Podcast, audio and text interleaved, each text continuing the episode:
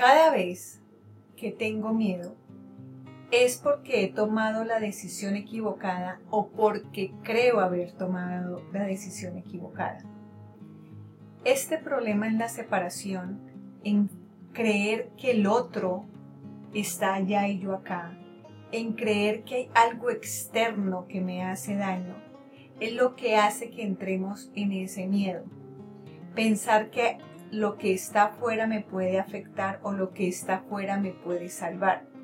Cuando entendemos que nosotros somos nuestra propia causa y que son nuestras creencias lo que crean la realidad que nosotros vemos, ahí, ahí es cuando tenemos el sartén por el mango, como decían los abuelos. Es ahí cuando yo tomo control de mi vida. Y cuando tú tomas control de tu vida, eh, evitas el miedo. Cuando tomas control de tu vida, sabes o asumes la responsabilidad de que todo depende de ti y tratas hasta el máximo dentro de lo posible de sacarlo adelante. Pero también te das cuenta que si has tomado una decisión equivocada, también la puedes cambiar. Hoy vamos a hablar del miedo. Episodio número 5. Comenzamos.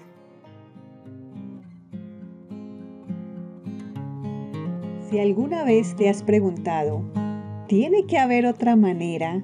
¿O la vida no puede ser esto? ¿O la típica ¿por qué a mí? Este programa es para ti. Compartiré contigo los recursos que te ayudarán a romper creencias, despertar tu conciencia, evolucionar, transformarte y emprender para que así puedas llevar tu vida y tu negocio a un siguiente nivel. Crecer para emprender tu programa. Bienvenidos, bienvenidas a un episodio más de Crecer para Emprender. En el día de hoy les voy a, vamos a hablar del miedo. En realidad, ¿qué es el miedo? Y cómo este puede afectar nuestra vida. Nosotros sabemos, hemos escuchado muchísimas frases que, hablan de eh, hazlo aunque tengas miedo, o el miedo no existe, o el miedo te protege, o muchísimas cosas. Desde mi experiencia les voy a contar una historia que me pasó y bueno, y ahí desenvolvemos. ¿Ok? Entonces, eh, el título de hoy es No dejes que el miedo tome el control de tu vida. Vamos a ver. Ok, primero vamos a ver qué hay, eh, los tipos de miedo que hay. Imagínate en esta situación. Vas por, eh, no sé, estás en el parque, pongámoslo algo así porque ninguno de nosotros está en la selva digamos que estamos en el parque o fuimos a un zoológico o algo así, y de un momento a otro se nos aparece frente a frente un tigre como este. Nos mira fijamente, como si fuéramos su presa. Está caminando sigilosamente, como si nos fuera a atrapar. En ese momento, en ese instante, solamente hay tres cosas que biológicamente nosotros vamos a hacer sin pensar, sin razonar, sin premeditar. Y van a ser correr, enfrentarnos o paralizarnos. ¿Ok? Y eso es un análisis que hace el cerebro en cuestión de segundos. O sea, entramos en un estado de estrés, de miedo profundo. Eh, muchas veces uno ante una situación parecida, uno corre, uno pelea o uno se paraliza nos van a robar. Y si lo veo más chiquito que yo y menos fuerte, de pronto esa me lo enfrento. Si yo veo que es paticortico y yo soy buena corriendo, de pronto huyo. Eh, y si no, lo más seguro es que me dejo robar y me quedo quieta y, todo lo que me dicen que entregue lo voy a ir entregando. ¿Sí? Ante el, ante el tigre va a ser lo mismo y ante muchas situaciones va a pasar lo mismo. ¿Por qué? Vamos a ver los tres miedos biológicos que hay. Hay dos, hay dos tipos de miedos, los biológicos y los psicológicos. Los biológicos, ¿cuáles son? El miedo a la muerte. Todos le tenemos miedo a la muerte, ¿sí? El miedo a los ruidos fuertes y el miedo a caernos. Eso es, son los miedos biológicos.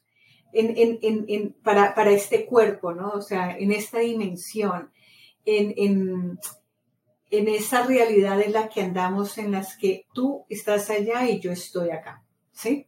En, la separación dice eh, un curso de milagros que em, el miedo surge en el momento en que nos sentimos separados. ¿Ok? Entonces, pues en esa realidad en la que yo te veo a ti allá, yo estoy acá, entonces ahí están estos tres miedos psicológicos, que es el, eh, perdón, biológicos, que es el miedo a la muerte, a caernos a los ruidos fuertes. Los ruidos fuertes, ¿por qué? Tú escuchas una balacera o escuchas un golpe fuerte, tú lo primero que haces es tirarte al suelo, quedarte paralizado salir corriendo. ¿Sí? ¿Por qué? Porque puede que esté en peligro tu vida y eso es ancestral. Eh, miedo, por ejemplo, a que se derrumbara algo, al ruido de las rocas, a una crecida del, río, eh, a, un ruido de, de un animal, pues ya sabíamos que estábamos en peligro, ¿cierto? A caernos, a caernos, ¿por qué? Porque sabemos que si caemos, podemos morirnos. Lo que hablábamos la otra vez em, con las leyes de causa y efecto, aunque no sepamos la ley de, la gravedad, pues todos sabemos lo que causa, ¿cierto? Y entre más, desde más alto caiga, pues ya sabemos cuál puede ser el resultado, ¿no? Entonces todos estos van ligados, estos dos van ligados al miedo a perder la vida, el miedo a la muerte, ¿ok? Y tenemos los miedos psicológicos, que son interpretaciones que hago de la realidad que percibo. Recuerden que nosotros no vemos las cosas como son vemos las cosas como las percibimos, las, las cosas son como nosotros creemos que son. Están basados en nuestro sistema de creencias, así que nosotros nunca estamos viendo la realidad.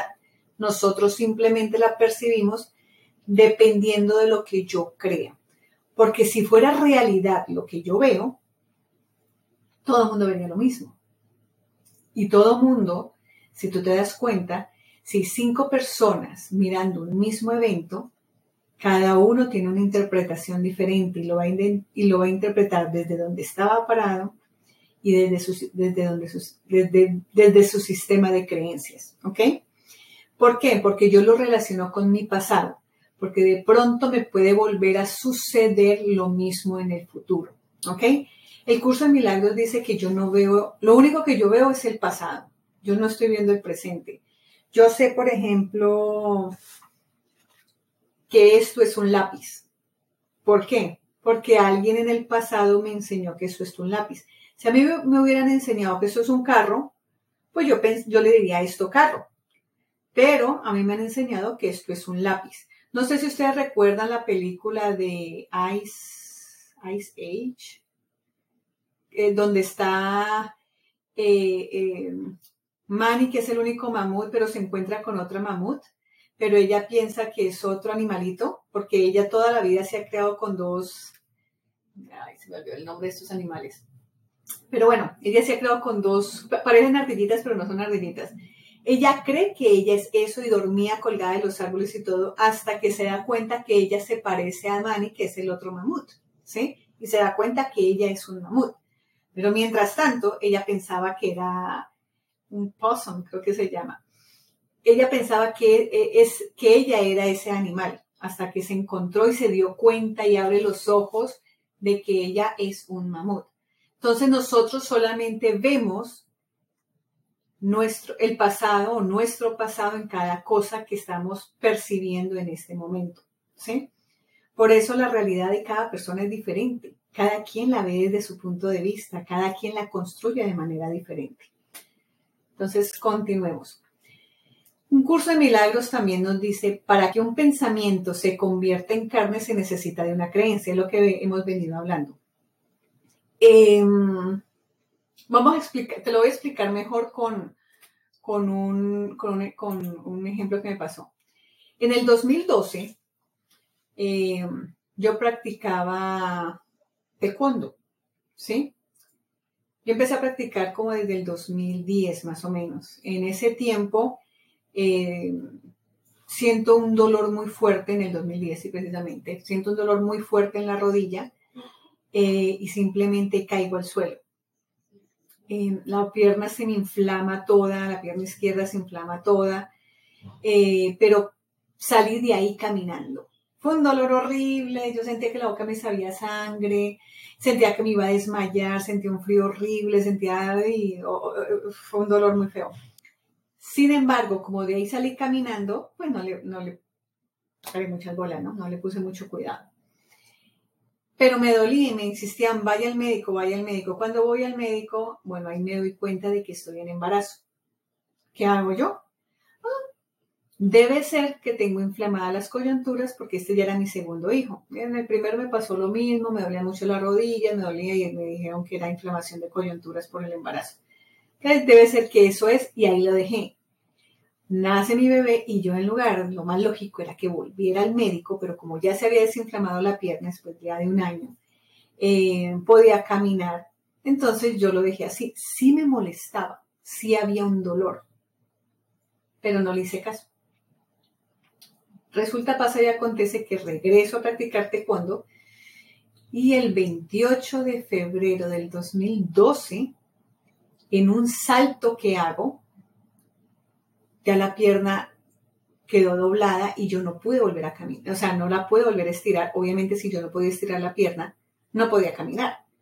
Fue un dolor muy fuerte también, no tanto como el anterior, eh, pero sí me dolía muchísimo el solo pensar en mover la pierna. Mientras que yo no pensara en mover la pierna, yo no sentía ningún dolor, pero pensar en moverla, solamente mandar ese, ese pensamiento, esa orden del cerebro a la rodilla, ya eso me causaba muchísimo dolor.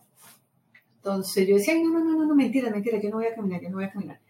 Entonces voy al médico, voy a urgencias, en urgencias me dan un diagnóstico equivocado, la cuestión es que yo salgo de ahí sin poder caminar y en muletas. Y de ahí me remiten después al, al especialista. 15 de marzo del 2012 me operan, me operan. ¿Qué pasa? Se había en el, lo que me había pasado en el 2010 había sido un, eh, se había roto el ligamento anterior cruzado, el ACL, el, AC, el ligamento L, LAC o LCA, no sé, se había roto ese ligamento y como no estaba y yo seguía haciendo ejercicio, eso trituró el menisco. Eso fue lo que pasó. Al triturar el menisco, el menisco dio una vuelta, así quedó como engancho y atrapó la pierna y no me la dejaba estirar. Termino en cirugía y después obviamente en recuperación. Eh, tenía que andar en muletas. Eh, por las primeras seis semanas de la cirugía no, no me dejaron hacer terapia, tenía que andar con la pierna totalmente derecha, no la podía doblar. Y esto pues causa que se alargue más el tiempo de recuperación y el tiempo de dolor.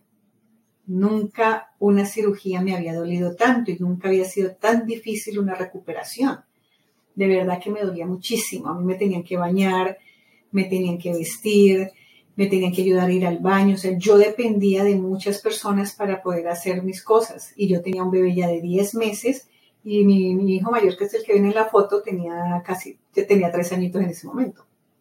Entonces sí, sí era bastante difícil para mí esa situación, pero bueno, la va uno pasando, tenía a mi mamá y tenía a mi, a mi esposo acá.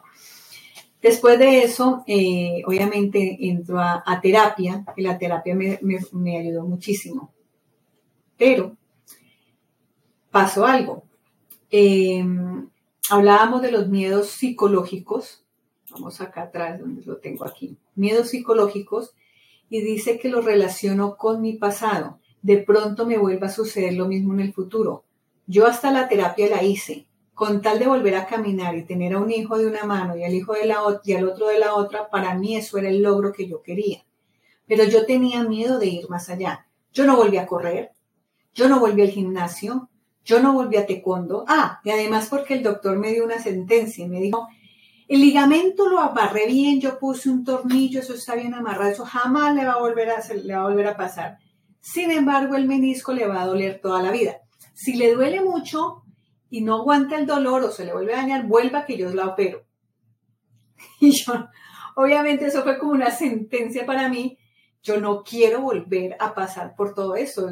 Eso fue en marzo y yo dejé las muletas casi en mayo, junio, porque también me demoré en ese, eh, entre las semanas que pasaron y mi querer decidir caminar sin muletas, pasó un buen tiempo. Yo decidí caminar en muletas cuando, eh, caminar sin muletas, el día que, que llevaba a mi bebé de la mano, el, el, ya, ya, tenía un año el, menor, y él empieza a querer caminar más rápido, porque ya, ya o sea, casi que a la, par aprendimos a caminar a, los, dos, y mi otro hijo es muy activo y quería correr, entonces yo necesitaba llevar un hijo de una mano y un hijo de la otra, y yo utilizaba las dos, eh, ya en ese momento utilizaba una sola muleta.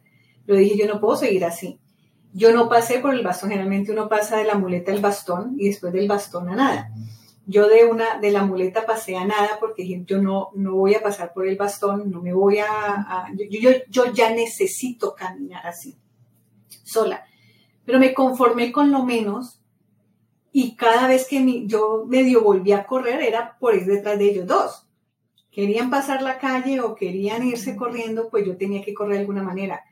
Tuve que volver a aprender a correr era, era ilógico, o sea, volver, esa coordinación de las dos piernas y en tan poquito tiempo se había olvidado. Eh, yo me tomaba mi tiempo para cruzar la calle.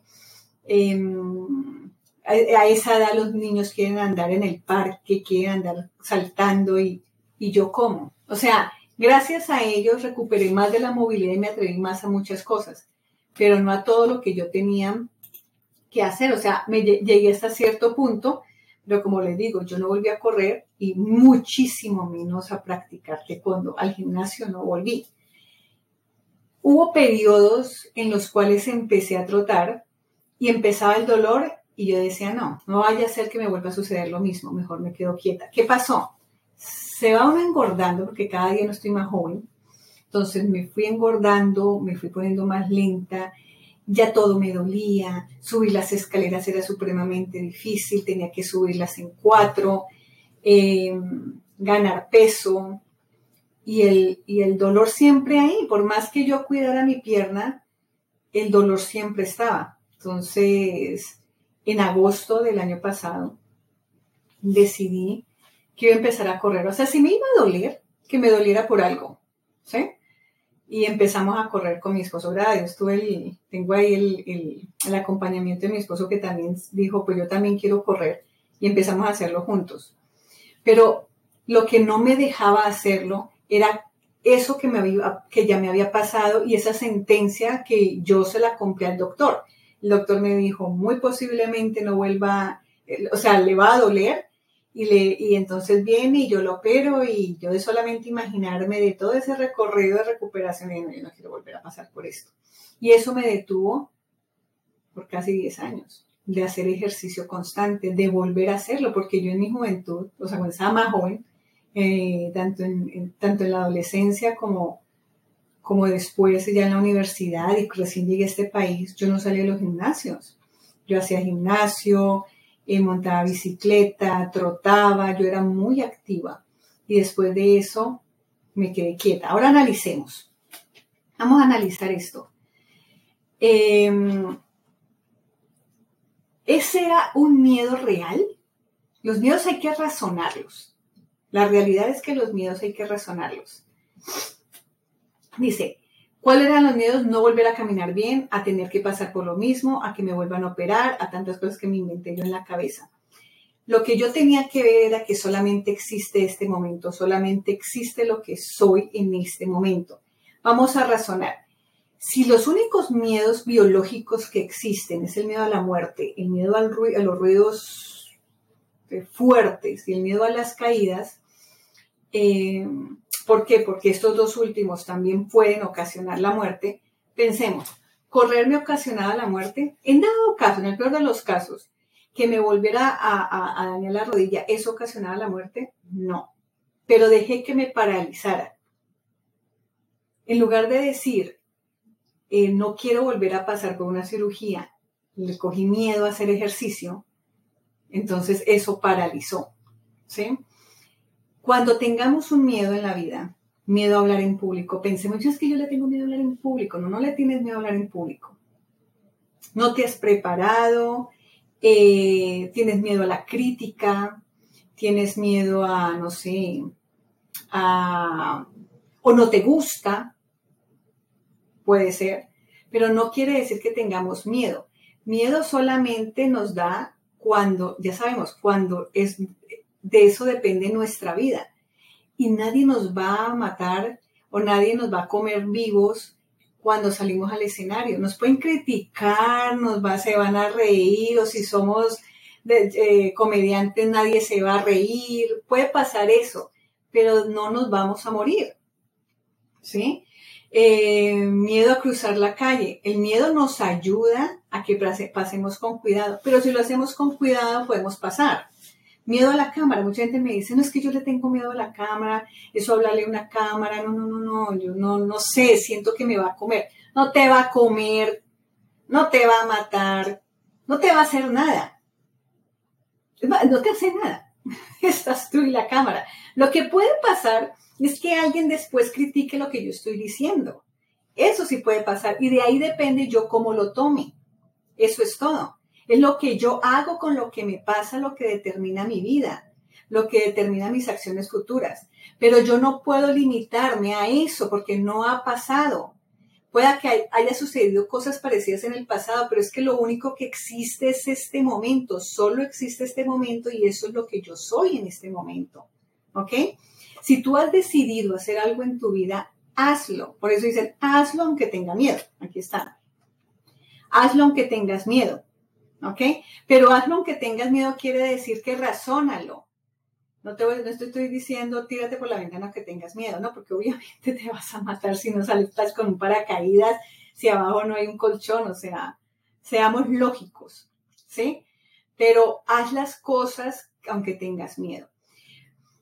Hay algo que a mí me pasa, me pasó hace mucho tiempo, y es ir a las ¿cómo es que se llama eso? A la montaña rusa, a estos parques de diversiones donde uno sube, baja y lo asustan y de todo. Yo decía, a mí me gusta eso, pero cada vez que me subía no lo disfrutaba. Entonces yo me dije, no, eso es mentira, el miedo no existe, y ta, ta, ta, y la, la, eso está hablando hace más de, hace como 20 años. Y hágale, no sé qué, y vamos, pero no, no, no, no, no, no. Un día fuimos a un parque acá en, en Pensilvania, se llama Dorney Park, y yo dije, no, esto a mí no me va a poder, me voy a subir en todo. Y me subí en uno que uno queda con los pies colgando, en otro que uno va volando, en otro que uno va sentado, en, ay no, me subí en todo, el que da vueltas y me subí con los ojos cerrados, con los ojos abiertos, grité, no grité, lo, lo que nunca hice fue soltar las manos así porque no, no me dio, no me dio hasta allá el coraje pero, pero lo hice. Dije, no, definitivamente no. Lo último que me quedaba era la montaña rusa. Y la montaña rusa era subir, daba la vuelta aquí, bajaba un poquito, volví a subir, tal, tal, y llegaba y dije, ah, pues si ya hice todos estos, ya me dieron vuelta como, como en espiral, ya volé como Superman. Eso, eso es nada. Y me he subido ahí, y un momento a otro miro hacia abajo y veo que todo se va haciendo cada vez más pequeño y más pequeño. Miro hacia arriba y todavía faltaba camino por recorrer y empezaba esa angustia. Yo le decía a mi esposo, bájenme de aquí, en ese tiempo éramos eso, bájenme de aquí. Yo quiero que se pare esto. Y, entonces él creía que yo estaba burlándome, porque él, él, le fascina. Es de los que baja la montaña rusa y él está con las manos hacia, hacia arriba. Yo le decía que me bajen de aquí. Entonces él se dio cuenta que yo estaba hablando en serio. Y me ¿cómo te voy a bajar? ¿Cómo? Me, tuvo que hablar duro. En ese momento reaccioné y dije, ni modo, o sea, ya que agarré de duro. Y en ese momento sí tuve que razonar el miedo, porque donde yo me dejé llevar, seguro me lanzo de ahí. Eso, eso pasó, yo grité, había un señor amigo de nosotros que iba detrás de mí y me decía, arriba las manos, que esto es un asalto. Y yo le mentaba la madre y decía, ¿cuál asalto? Ni que nada y nos tomaron fotos, en la foto se ve que me, que yo iba muerta del susto, la verdad, yo iba con, iba muy asustada. Terminando eso, me bajé de ahí y mi esposo estaba asustado. Me decía, ¿qué tienes? nada. Me daba lo mismo caer que quedar colgando. Yo estaba, pero es de la, la única vez que me ha pasado que me quedé sin sentimiento, sin emoción. No sentía tristeza, no sentía alegría, no sentía miedo, no sentía ni el calor del sol, no sentía frío, no sentía nada. Fue una sensación muy horrible no sentir. Quedé como, como en, no sé, como parca, como, yo creo que es como en, eh, como se ve en, los electrocardiogramas, que, se ve la línea así, y dicen que uno está muerto. Bueno, yo creo que más o menos en, en cuestión de emociones yo había quedado así. Conclusión. La conclusión que yo saqué fue, esto no lo disfruto. Pueda que lo hice, me atreví, lo, pero yo no lo disfruté. Mi esposo lo disfrutó, alzaba las manos, los otros amigos con los que estábamos estaban sonriendo, estaban bien. Yo no, yo no lo disfruté. Entonces piensa muy bien, analiza las cosas. A veces no es miedo, es que no lo disfrutas. Eso no lo disfrutas. Yo no disfruto la velocidad. No disfruto ese sube y baja. No lo disfruto y está bien no disfrutarlo. No tengo por qué parecerme a los demás. ¿sí? O sea que si no hago lo que los demás hacen, entonces soy rara, eh, soy cobarde, no. Pero si eso me sirve a mí para salir adelante, está bien, doy un paso hacia allá. Pero que yo me suba a una montaña rusa o no me suba a una montaña rusa no me va a cambiar la vida. Pero que yo me pare al frente de pronto de las personas a dar una conferencia en la cual me pueda dar a conocer, en la cual pueda vender mis productos y servicios, eso sí me puede cambiar la vida. Entonces, ahí sí yo tengo que razonar muchísimo más y ver si eso a mí me proporciona eh, una, ayuda más, si de verdad lo puedo eh, o cómo lo puedo superar, porque en realidad nada va a pasar. ¿Sí? Montarme, subirme a la montaña rusa, nada me va a pasar. Como salir a dar una conferencia, como ah, manejar, eh, conducir un carro, como ir en avión, como subirme a un barco. Pueda que pasen muchas cosas, pero me pueden pasar bajándome de la cama y no por eso me quedo acostada todo el día. ¿Sí? Entre más te demores, más difícil es empezar. Yo me demoré muchísimo tiempo en decidir volver a hacer ejercicio en forma y a no pararle bolas a ese pensamiento, a esa sentencia que le compré al doctor, de pueda que usted vuelva aquí a que yo la opere. Ya llevo desde agosto del año pasado trotando, gracias a Dios, hemos estado muy bien y cada vez mi pierna está más fuerte, pero me costó trabajo porque fue un, ejercicio mental y un ejercicio físico. Ya tenía mucho sobrepeso, llevaba mucho tiempo sin moverme, entonces, o sea, gracias a Dios tenía, tengo hijos pequeños que me hacen ir y venir, donde hubieran estado mayores, seguro que la cosa habría sido peor razonar el miedo, lo que hemos venido hablando, razonemos si eso es verdad lo que yo me estoy imaginando.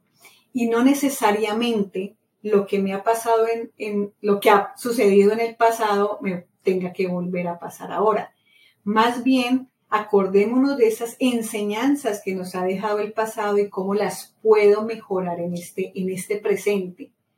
Cómo puedo eh, sacar esas enseñanzas y esas experiencias y ponerlas acá, ¿sí? Para que me salgan mejor, me salgan como yo quiera y evitar aquellos errores que cometí antes. La causa está en mí. Soy yo quien causo mi realidad. Soy yo quien la interpreta. Soy yo quien la crea. Yo me creé todo un mundo alrededor de, de un pequeño accidente y dejé que eso para, seguro ya sería cinturón negro y había hecho muchísimas cosas más, pero los hubieras no existen. Lo importante es que ya lo estoy haciendo. Miedo a la crítica. Por mucho tiempo también dejé de hacer videos por, porque no sabía, porque me compré otros cuentos. O sea, si yo estoy parada aquí al frente, ha sido un trabajo en mí mm, bastante profundo. Todavía falta mucho por recorrer pero lo que quiero decir es que si yo lo he podido hacer, cualquiera lo puede hacer, como siempre dice todo el mundo, ¿no? Pero es, que es, pero es que es verdad. Siempre tenemos la posibilidad de hacer las cosas que queremos, porque yo soy quien crea mi realidad.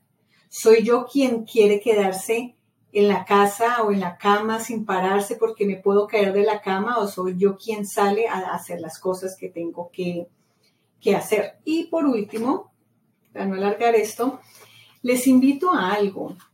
No tengamos miedo de morir. Ya sabemos que uno de los miedos biológicos es el miedo a la muerte. Tengamos miedo a no vivir. Em, se hizo un estudio en la Universidad de Harvard em, que una, una, doctora que se puso a hablar eh, con aquellos eh, personas que ya estaban cerca de la muerte por alguna enfermedad, ¿no? que ya sus días estaban contados. Y lo que ella encontró fue que muchas de estas personas estaban más tristes, puede, puede decirse, por aquello que no se atrevieron a hacer que por aquello que se hicieron. Me hubiera gustado atreverme más en la vida, me hubiera gustado hacer esto, haberme casado con fulano, haber creado este negocio, haber ido a aquel, a aquel viaje. Eso es lo que la gente más se lamentaba en sus últimos días de vida que por aquello que hizo. Generalmente casi nadie se lamentó por lo que hizo, pero sí se lamentaron por aquello que dejaban de hacer. Que no nos pase lo mismo. Porque a veces cuando nos enfocamos en el miedo a, mantener la vida, en el miedo a morir, se nos olvida vivir.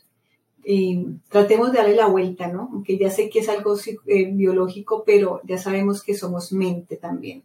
Y que la mente tiene que gobernar al cuerpo, no el cuerpo a la mente. En este camino estamos, por este camino vamos, y como dice la canción, caminante no hay camino, se hace camino al andar. Los espero en un nuevo episodio de Crecer para Emprender. Espero que te haya gustado este episodio. Si te gustó, te aporta, por favor compártelo con alguien más. Eh, esto nos ayuda a que, a que más personas nos conozcan. Dale a la campanita, suscríbete y bueno, y te espero en un próximo episodio de Crecer para Emprender. Bye bye.